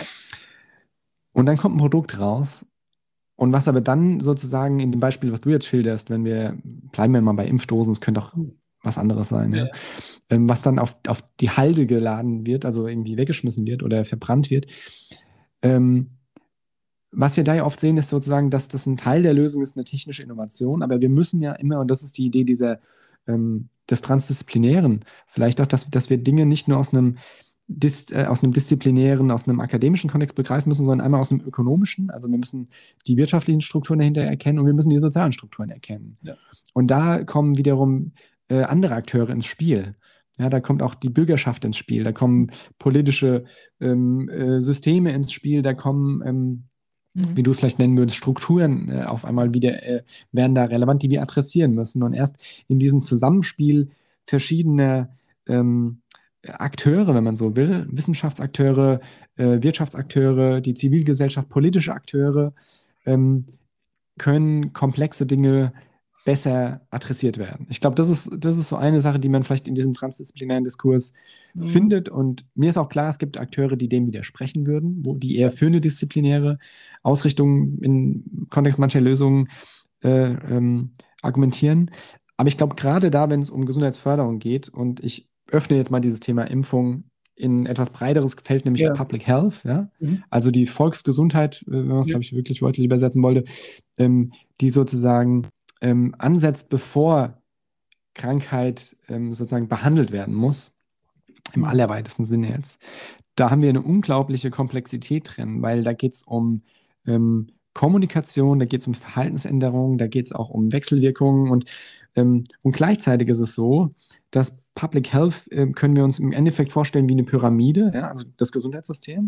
An der Spitze haben wir sozusagen die Akutversorgung, ja, der Mensch mit dem Schlaganfall, ja, der super intensiv gerade behandelt werden muss. Darunter haben wir sozusagen die, die ähm, Secondary Healthcare, also da, wo Leute quasi operiert werden und ähm, behandelt werden. Und darunter ist die ähm, Primary Care, also unser Hausarzt, der äh, uns hilft, ne, wenn wir erstmal nur einen Husten haben oder so. Mhm. Ähm, und darunter sozusagen rückt jetzt Public Health als das noch der breitere Sockel. Und die Größe der Pyramide beschreibt sozusagen die Anzahl der Menschen, die da versorgt werden.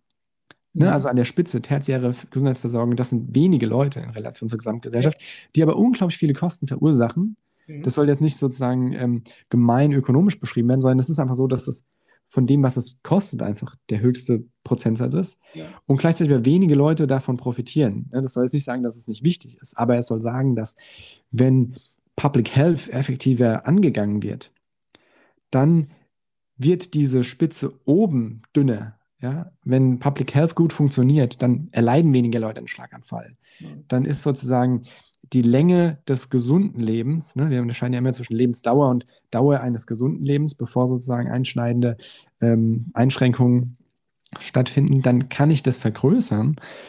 Und ich glaube, bei dieser Stelle ähm, ist, ist die Designforschung, das, was du jetzt beschrieben hast, ein super wertvolles Tool, weil es in der Lage ist, Wissen zu kommunizieren, Akteure zusammenzubringen, die, und das ist, glaube ich, oft ein Problem der Transdisziplinarität, unterschiedliche Motive haben mhm. oder äh, wo Zielkonflikte auftreten. Und hier in dieser ähm, interessanten Position, ja, im Sinne von dazwischen sein, ähm, äh, Bedarfe ermitteln und vermitteln, ist, glaube ich, ein ganz wichtiger Punkt. Und ich würde jetzt mal so, ähm, das jetzt äh, den Ball wieder zurückspielen zu dir, ja. ähm, dass das, glaube ich, eine Herausforderung ist für die äh, Designforschung. Mit welchen Methoden mache ich das? Und wie mache ich das? Ja? Hm. Ja, ich muss jetzt aber erst noch mal vier Minuten zurückspringen. Ja, weil, sorry für den Mund. Wie, wie, wie, hieß, wie, hieß der, äh, wie heißt der Mann, der. Äh, Rössling, Hans Rössling. Ja, genau. ja. Das kann, also ich gucke mir das auf jeden Fall an. Es kann natürlich sein, dass der sozusagen die Daten auf seiner Seite hat. Ja? Mhm. Äh, weiterhin und gerne trefflich darüber streiten, ob also mir geht es ja auch nicht darum, natürlich hat sich die Welt verbessert. Ich bin auch gar nicht, ich bin überhaupt kein Pessimist und sage, in den letzten 100 Jahren äh, hat hier kein Fortschritt stattgefunden. Das, würde, das stimmt nicht. Natürlich hat mhm. stattgefunden. Die Frage ist natürlich immer nur, aus welcher Perspektive gucke ich mir das an ähm, und für wen gilt das? Und äh, da weiß ich, bin ich mir tatsächlich nicht sicher. Aber lasse ich mich auch äh, überzeugen. Trotzdem und da sind wir wieder beim, beim Anfangsproblem, wenn ich diejenigen frage, die, für die sich das nicht äh, verbessert hat, und die gibt es auf jeden Fall, dann ist die Wahrnehmung, dann ist die sozusagen, sind die Daten des Herrn Rössling äh, äh, nicht unbedingt relevant, weil äh, die, die persönliche Situation oder auch die gesellschaftliche Situation, in der sich diese Menschen befinden, in der sie leben, ähm, keinesfalls befriedigend ist. So, und darüber müssen, wir, darüber müssen wir streiten. Und dann ist letztlich auch egal, ob das jetzt besser geworden ist die letzten 100 Jahre. Für viele sicher, für viele aber auch nicht. Wir sind auch mehr als vor 100 Jahren. Egal, das ist das eine, was mhm. ich noch, äh, so, da, da, darüber kann man trefflich streiten, glaube ich. Das mhm. zweite ist, ist ein interessanter äh, Aspekt, äh, der auch das anknüpft, was du äh, jetzt zuletzt gesagt hast die Frage ist immer, wir haben, so, da sind wir wieder bei der Erkenntnis, die Information ist nicht das Problem, glaube ich. Wir haben, wir können uns äh, heutzutage, und da hat die Digitalität ja auch massiven Vorschub geleistet, wir können uns fast jede Information, die es auf dieser Welt gibt, mittlerweile relativ einfach von zu Hause aus beschaffen. Äh, und da meine ich jetzt nicht nur, dass jede Google ein Erfolg ist, sondern wir können da ja auch sehr viel tiefer reingehen. Mhm. Und wir können uns auch, äh, wir können erfahren, wo denn jetzt dieses einzige Buch auf dieser Welt äh, noch ist und könnten sogar dahin gehen oder uns das aus. Also wir können uns Informationen beschaffen. Aber dieses wir können und wir machen, das ist natürlich ein gewaltiger Unterschied. Also es gibt, ein, es gibt einen äh, gewaltigen Unterschied zwischen Information und Informieren. Mhm. Und ich glaube, wir kommen an den Punkt, und Informieren ist natürlich auch immer eine, eine Eigenverantwortung. Also ich, ne, ich, kann, ich kann jetzt nicht von jemandem verlangen, dass er mich informiert, sondern ich muss mich natürlich zu großen Teilen auch selber informieren, ähm, um dann überhaupt einen äh, äh Zusammenhang herzustellen, einen Rückschluss äh, zu kriegen. Aber das wäre ja ne, bei deiner Pyramide, wenn ich sie richtig verstanden habe, ist ist ein, ein, ein großer Hebel für die, für die Volksgesundheit oder Public Health, äh, wäre ja tatsächlich ähm, mich zu informieren. Ja. Da kann ich durchaus schon eine ganze Menge, äh, sowohl für mich selber als auch für mein, ja, meine, meine Mitmenschen äh, erledigen ähm, und äh, äh lösen, äh, dass sich sozusagen die Spitze äh, verjüngt. Und ich glaube, dieses, dieses Informieren, und da sind wir auch beim Design, ähm, wir haben ja vorhin gesagt, es muss adressieren, äh, es muss interessieren, ähm, es muss auch informieren. Natürlich sind wir da bei der Wissenschaftskommunikation, da müssen wir uns auch über andere, das ist auch etwas, was wir bei unserem Institut bei dieser Umfrage äh, gehört haben, wir müssen uns auch über andere Publikationsformen unterhalten. Mhm. Es muss nicht immer alles zwischen zwei Buchdeckeln sein. Ich bin ja ein großer, bin ja kein Designer, wie du weißt, sondern Literaturwissenschaftler. Also ich bin mit Büchern aufgewachsen und bin von Büchern umgeben, aber es ist nun mal so, dass wir heutzutage auch in Zeiten leben, wo nicht mehr alles zwischen zwei Buchdeckeln, also nicht, nicht jedes wissenschaftliche Ergebnis muss zwischen zwei Buchdeckeln sein. Es kann auch ein Podcast sein. Es kann auch ein Podcast sein und es kann eine Ausbildung sein, es kann ein Film sein und es kann, äh, es kann eine, eine Grafik mhm. sein, es kann eine Informationsgrafik sein. Und das ist, das ist äh, etwas, was wir nicht unterschätzen sollten. Mhm. Ähm, wir jammern immer, ja, die Leute lesen nicht mehr und so. Das ist, äh, ja, das mag schon so sein. Ähm, aber wir müssen uns auch darum kümmern, dass wir andere, äh, dass wir Erkenntnis anders weitergeben, als wir das ne, im mhm. akademischen Kontext so gewöhnt sind. Und da würde ich dem Akade der akademischen äh, äh, Welt schon auch einen, Vorwurf machen. Ne? Die, die lebt da auch in einem jahrhundertealten, traditionellen äh, äh, Häuschen und ist da gar nicht so interessiert dran, habe ich manchmal. Mhm. Mag auch sein, dass es da äh, andere gibt, aber auch da kann das Design sehr wohl mal dazwischen gehen und sagen, so Freunde, ähm, hier gibt es andere Formen, hier müssen wir auch uns um andere Formen kümmern. Das ist nämlich mhm. auch einfach. Äh, was ich sehr interessant fand, äh, äh das hat, glaube ich, Carola Zwick in einem äh, unserer Interviews gesagt, natürlich müssen wir uns über andere Publikationsformen äh, klar werden, aber dann müssen wir auch sowas wie eine Referenzierbarkeit äh, herstellen. Ne? Ja, die, ist, ja. die, ist in der, die ist in der Textwelt sehr einfach. Das kann mhm. man gut lernen, sagt sie. Ähm, aber das ist ja eben nicht eins zu eins zu übertragen auf andere Publikationsformen.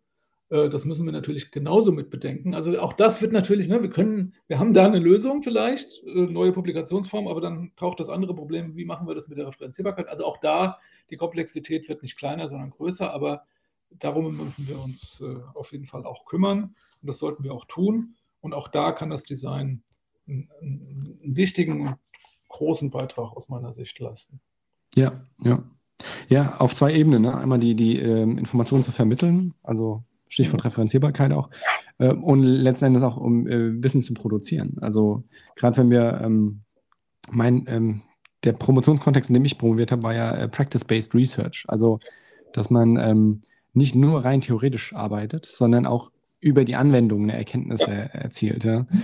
Um, ähm, und das sehen wir auch zunehmend in gerade Design Journals, also internationalen zumindest, dass, dass auch da ähm, quasi äh, wahrgenommen wird, dass ich da auch 3D-Objekte mit einbeziehen ja. kann. Ja, oder, oder audiovisuelle Medien, mhm. ähm, auf die ich mich dann beziehen kann mhm. ähm, und die ich dann reflektieren kann. Und ich glaube, das ist ein interessantes Feld, wo wahrscheinlich Design auch die meisten ähm, Bezüge zu hat, weil es selbst dieses Wissen produziert. Und also spätestens, wenn wir über äh, das Metaverse und Augmented und äh, mhm. Ähm, äh, Extended Realities reden, äh, wird es notwendig sein. Ja, also ähm, da, da fangen wir ja gerade an, neue, neue neue Wissenskategorien oder, oder äh, Formate zu entwickeln und zu bespielen. Und äh, die Wissenschaft wäre ja quasi, ähm, würde einen großen Fehler machen, wenn sie das übergehen würde, ja? als, als eine Plattform. Absolut. Und auch da, ne, das ist interessant, da gibt es jetzt, äh, der ist mir auch tatsächlich in den Design Issues äh, voriges Jahr irgendwann begegnet. Will Burton, hast du von dem schon mal was gehört? Nee. Interessant. Nicht, ne? ähm, äh, urgebürtiger Kölner ähm, ist äh, infolge des Nationalsozialismus nach äh, Amerika äh, ausgewandert in den 30er Jahren und hat genau das gemacht. Ne? Designer, also eigentlich glaube ich damals würde man wahrscheinlich gesagt haben, Grafikdesigner. Und der hat dann für ein großes äh, US-amerikanisches Pharmaunternehmen, dessen Name mir jetzt gerade nicht einfällt, egal, kann man ähm, nachliefern, ähm, Modelle gebaut. Und zwar, mhm. die, die haben äh, ein Medikament hergestellt, ach, auch das weiß ich jetzt gerade nicht, äh, das auf jeden Fall und er hat das deutlich gemacht, indem er Modelle von Gehirnen gebaut hat. Und zwar begehbare Modelle. und das äh, sagen, äh, im Ausstellungsformat, also natürlich für Messen, ähm, also riesige Dinger, die, die, konntest du tatsächlich bedienen. Wahnsinn, und damit sozusagen äh, im Modell klar gemacht, wie, wie, wie das Gehirn funktioniert und wie dieser Wirkstoff ähm, äh, tatsächlich im Gehirn wirkt, um dann diese Krankheit, deren Name mir jetzt gerade auch wieder nicht einfällt, ähm, äh, sozusagen geheilt werden kann. Mhm. Das war in den 50er Jahren. Ne? Auch das ist wieder 70 Jahre her. Also auch da lohnt es durchaus, ähm, mal zu gucken, was gab es denn schon. Also nicht nur bei Texten, sondern auch durchaus bei ähm, ja, Darstellungsformen, mhm. Äh, die da schon waren. Und ich meine, das ist ja etwas, was du heute äh, ne, in, in, dem viel äh, besungenen Metaverse, äh, ne, 3D-Darstellung, begehbare, äh, begehbare Gehirne, wunderbar. Ja. ja. Das würde sich total das, anbieten, ja. Ja, und da sind wir, da sind wir sogar, sogar noch bei der sozusagen Gesundheits, bei der Gesundheitsthematik. Sehr interessant. Ähm, ich äh, kann dir die Ausgabe mal äh, äh, nennen, dann kann man das ja vielleicht auch nochmal zeigen. Mhm. Ähm, ja, also auch da gab es schon, ne, also, so, ja, ja. Alles, es liegt alles da, man muss sich halt informieren. so, und das ist auch manchmal nicht so ganz, nicht so ganz leicht, aber, und das, manchmal will man das ja auch nicht, aber ähm, also nur sich da berieseln zu lassen, ist es halt ja. auch nicht. Und das Design kann das durchaus interessant äh, machen, interessieren. Ja, das ist eigentlich ein, ähm, ein schöner, sozusagen ein schönes Fazit, äh, ja. was wir so gezogen haben. Nämlich die, ähm, und das ist wahrscheinlich auch so ein Credo, was immer wieder ähm, in, in diesem Podcast aufbraucht. Das eine ist Co-Creation, worüber ich immer rede und dass wir Nutzende mit einbeziehen müssen. Mhm. Ähm, und das zweite ist äh, sozusagen, dass, dass wir eine wissenschaftliche ähm, oder eine, ja, informationsgetriebene Basis brauchen im, in der Gestaltung. Und mhm. äh, was ich schön finde, das hatte ich mir tatsächlich auch für heute erhofft, dass du im Endeffekt dafür argumentierst, ja, dass, dass das Wissen nicht alles, ja, wir haben nicht alle Erkenntnisse, aber ganz vieles verfügbar ist. Ja. Und dass wir, ähm, dass wir das auch nutzen müssen oder sollten, um, um gute Gestaltung zu erarbeiten, sei es jetzt mhm. digital oder analog. Ähm, und vielleicht so eine ähm, fast abschließende Frage dazu. Meinst du, wir müssen das auch lernen? Also im, ich rede jetzt wieder, was ich immer gerne tue, ähm, über die äh, akademische Ausbildung des mhm. Designs und vielleicht auch andere vergleichbare ähm, Disziplinen wie Architektur und äh, dergleichen. Meinst du, ähm, diese Art Informationen zu suchen, äh, aufzubereiten, zu verstehen und zu übertragen, ist etwas, was ausreichend oder äh, ist natürlich ein bisschen ist, ist, oder ähm, provokativ formuliert, oder müsste das noch mehr vermittelt werden? Mhm. Ähm, auch interessant. Ich bin ja kein Designer, habe ich ja mhm. eben schon gesagt. Ähm, habe aber mich äh, irgendwann bin ich dazu gekommen und äh, hat mich nicht mehr losgelassen. Und ich habe ja Germanistik studiert unter anderem und das war ja nun oder ist nach wie vor ein, ein Studium, wo du dir oft anhören musstest, was willst du denn damit machen? Das ist eine Berufsausbildung, richtig. Aber was ich da gelernt habe, ist genau das. Äh, Quellen zu studieren, Dinge miteinander zu kombinieren. Ähm, das ist erstmal nicht verboten. Und das, das, das, das, das darf man auch. Da gibt es auch, kein, auch keine Schranke. Ich darf, ich darf Beziehungsphilosophie, äh, äh, Systemstruktur, das darf ich alles zusammenbringen. Das verbietet mir erstmal keiner. So, mhm. jemand sagen, oh, das ist aber das ist ein bisschen äh, medioker, was du da tust, oder das ist falsch, oder das sehe ich anders. Aber da ähm, mehr Mut zu haben, dazu kann ich, äh, und das habe ich da gelernt. So. Mhm. Ja.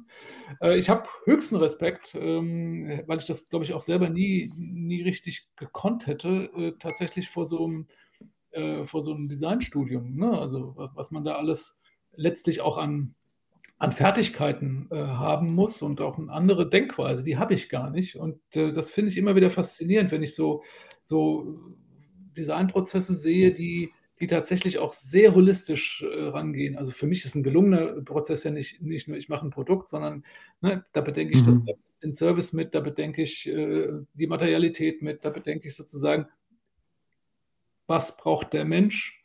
Mhm. Ich denke nicht erstmal vom, ne, das ist kein Marketingstudium, wo ich an den Nutzer denke und wie kriege ich jetzt am meisten Produkte los, sondern das ist, das ist eine andere Herangehensweise, vor der ich großen Respekt habe und die man auch, die man auch lernen muss. Von daher würde ich sagen, äh, es ist beides notwendig. Ich habe auch den Eindruck, das ist jetzt aber meine persönliche Meinung, dass das, ähm, dass das im Designstudium äh, zu wenig vorkommt, also diese allgemeine ähm, äh, den allgemeinen Umgang mit, mit, mit Erkenntnis oder wie, wie ne, diese Kombinationsmöglichkeit mhm. oder Fähigkeit, die ich gerade gesagt habe. Das ist aber meine persönliche Erfahrung. Wir haben auch diese Frage übrigens äh, in unserer Umfrage gestellt. Äh, die ging so äh, in die Richtung, äh, glauben Sie, dass äh, Designausbildung spezialisierter stattfinden muss oder generalisierter? Ähm, da haben die verschiedenen Bereiche, Hochschule und Unternehmen ganz äh, unterschiedliche äh, äh, Bedarfe. Unternehmen sagen, bildet uns bitte generalisierter aus, weil das, was die Menschen bei uns dann oder die Designerinnen und Designer bei uns brauchen, lernen sie sowieso bei uns, weil wir sind so ein spezialisiertes mhm. Unternehmen und so eine spezialisierte Welt geworden, dass das, was sie bei uns brauchen, ihr sowieso nicht an der Hochschule vermitteln könnt, weil es sowieso in drei Jahren auch wieder äh, anders sein wird. Also es passt gar nicht so sehr ins Curriculum. Das ist schlichtweg unmöglich. Hochschulen aber sagen, ja, wir müssen aber, um uns auch, müssen sich ja auch positionieren, die müssen ja auch ihre Studierenden äh, ähm, anlocken mit sehr viel, ne, das haben wir ja auch in den letzten Jahren äh, gemerkt, sehr viel spezialisiertere ähm, Studiengänge da immer äh, aufpoppen, ähm, da so ein bisschen in eine andere Richtung äh, gehen. Also das ist nicht kompatibel, auch äh, geben zumindest unsere zugegeben nicht repräsentativen, aber durchaus Umfragedaten her. Mhm. Ähm, ich würde jetzt mal ganz pragmatisch sagen, beides ist notwendig. Aus meiner Sicht ist diese generalisierte Form, die ja jetzt nicht irgendwie, wir müssen jetzt allgemein und äh, bla bla, sondern das ist ja durchaus auch ein, äh, eine Fähigkeit und eine Fertigkeit, ähm, verschiedene Informationen erstmal Entschuldigung, zu kriegen, äh, sich zu informieren und dann auch zusammenzubringen und daraus dann tatsächlich auch eine, äh, einen Schluss und dann letztlich auch einen Prozess in Gang zu setzen. Das ist nicht ganz banal. Das muss man auch mhm. Ja, glaube ich schon. Ja, ja. Ja, kann ich total nachvollziehen. Und es ist auch, finde ich, keine Entscheidung zwischen, ähm, dass das jetzt eine generalisierte mhm. äh, Fähigkeit ist und dann gibt es ja. noch die Spezialisierung, sondern diese, das, was du beschrieben hast, mit der ähm, Wissen aufbereiten und äh, kombinieren, transformieren, mhm. ähm, das ist ja was, was ich im generalisierten Studium genauso ähm, adressieren kann wie in einem ja. hochspezialisierten Medical Design, ja. whatsoever okay. Studiengang. Ja, ähm, super, äh, super spannend. Ich, ich, also meine Liste geht noch ewig weiter mit, mit äh, faszinierenden Fragen. ähm, wir müssen Teil 2 machen. genau, müssen wir mindestens einen Teil 2 machen. Ich ähm, bin auch schon froh, weil, weil wir wirklich super viele relevante Themen drin hatten, die wir so immer mal besprochen haben. Und jetzt mhm. haben wir es äh, zumindest mal auf, auf Tonband. In jetzt, ich ähm, hoffe nur, dass das jetzt in, in irgendeiner Form in dein, äh, ja, in dein, Pod, in dein Podcast äh, und äh, Gesundheit passt. Aber ich, ja, also ich glaube schon, Mhm. aber ja, du hast ja auch tatsächlich Spezialisten und, und die, die Mischung macht es dann wahrscheinlich. Ja, und es ist auch so, dass der Gebrauch äh, gestaltet ist, ja, oder wie haben wir es gesagt. Ne? Also ja. von daher ja, ja. Ähm, ist es äh, genauso dynamisch, wie Gestaltung auch sein sollte. Ich will aber ähm, dich nicht aus der Folge lassen mit, mit sozusagen der letzten äh, Frage mhm. oder Aufforderung. Wenn Leute ähm, hier sich äh, diesen Podcast anhören und eine mhm. Sache mitnehmen sollten, mhm. ähm, die vielleicht schon gesagt wurde oder noch nicht gesagt wurde, was, was äh, liegt dir noch am Herzen? Äh, was, was sozusagen wichtig ist. Be bezüglich des Designs oder bezüglich ähm, des Umgangs damit oder äh, also gerne beides ähm, gerne das was wir jetzt hier adressiert haben oder auch ja. äh, was zu kurz gekommen ist also wenn du jetzt ja nee also ich glaube aus meiner Sicht habe ich tatsächlich das gesagt was mhm. am 2.11.22 gerade mich so äh, äh, bewegt ähm, ich glaube tatsächlich, äh, da kann ich, habe ich, äh, das habe ich schon gesagt oder habe ich schon zitiert. Ich finde dieses, ähm, dieses Design adressiert, interessiert, informiert. So habe ich es, glaube ich, noch nie gesagt, aber das äh, ist, ist äh, etwas, was man sich durchaus mal genauer anschauen sollte, sich darauf einlassen sollte und so das Design zu sehen, äh, das würde ich mir wünschen. Also mehr zu sehen, als sich über die neuesten Stühle von XY ähm, Gedanken zu machen, darf man auch, die darf man auch kaufen. Aber die, die, die erweiterte Dimension des Designs wahrzunehmen oder zumindest mal zur Kenntnis zu nehmen oder sich anzuschauen, wenn wir das schaffen und wenn wir das vielleicht auch in diesen anderthalb Stunden zumindest mal äh, ansatzweise geschafft haben, dann wäre ich sehr zufrieden. Super, ja. Also äh, es könnte ein Germanist nicht besser formulieren, oh, ja. die, die Inhalt von 90 Minuten auf drei Wörter runterzubrechen. Design adressiert, interessiert und informiert. Ich finde, das ja. ist, da haben wir mindestens schon mal eine Agenturleistung erbracht, stimmt, genau. für die Folge zu gestalten. Darüber kann man ja dann auch streiten. Das finde ich ja. auch. Also man muss es ja erstmal auf den Punkt bringen und dann kann man darüber auch streiten. Äh, da muss aber dann schon auch, äh, zum Streiten gehört dann schon auch, dass äh, vielleicht auch mal Argumente dagegen aufgeführt werden. Da habe ich überhaupt nichts gegen. Aber das ist in, in dieser, dieser aufmerksamkeitsheischenden Welt ja gar nicht mehr so, so häufig. Da wird ja immer nur geblafft und gebellt und ähm, so. Ja, das, ja. Ich, ähm, das war ein schönes Gespräch, hat mir, hat mir Spaß gemacht und gerne, gerne weiter, gerne wieder. Ja, super, das freut mich. Also nochmal vielen Dank für deine Zeit, deine ganzen Informationen, die wir hier mitnehmen konnten. Wir werden einen ganzen Haufen in die Shownotes packen. Ich habe mir richtig viele äh, Literaturverweise und ja. ähm, Aspekte äh, notiert. Und ja, Genau, äh, da können wir dann auch nochmal tatsächlich äh, den Will Burton, äh, wo mir jetzt viele Fakten äh, ja. fallen sind, aber die kann man da nochmal nachlesen. Der wirklich ein sehr interessanter, ähm, interessanter Mann. Genau, der und Maliki äh, muss auf jeden Fall auch rein. Das äh, ist jetzt zur Pflichtlektüre geworden. Alles klar. Dann vielen Dank und äh, bis zur nächsten Unterhaltung. Ja. ja. Tschüss. Tschüss.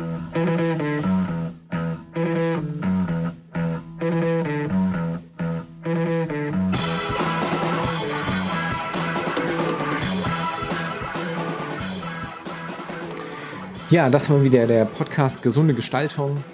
Ich hoffe, das war interessant und vielschichtig. Ähm, jeder, der sich da weiter informieren will, auch auf dem neuesten Stand bleiben will, zu ergänzenden Informationen, kann den Newsletter abonnieren unter www.gesunde-gestaltung.de slash Newsletter. Ansonsten freuen wir uns auf die nächste Folge. Bleiben Sie am Ball.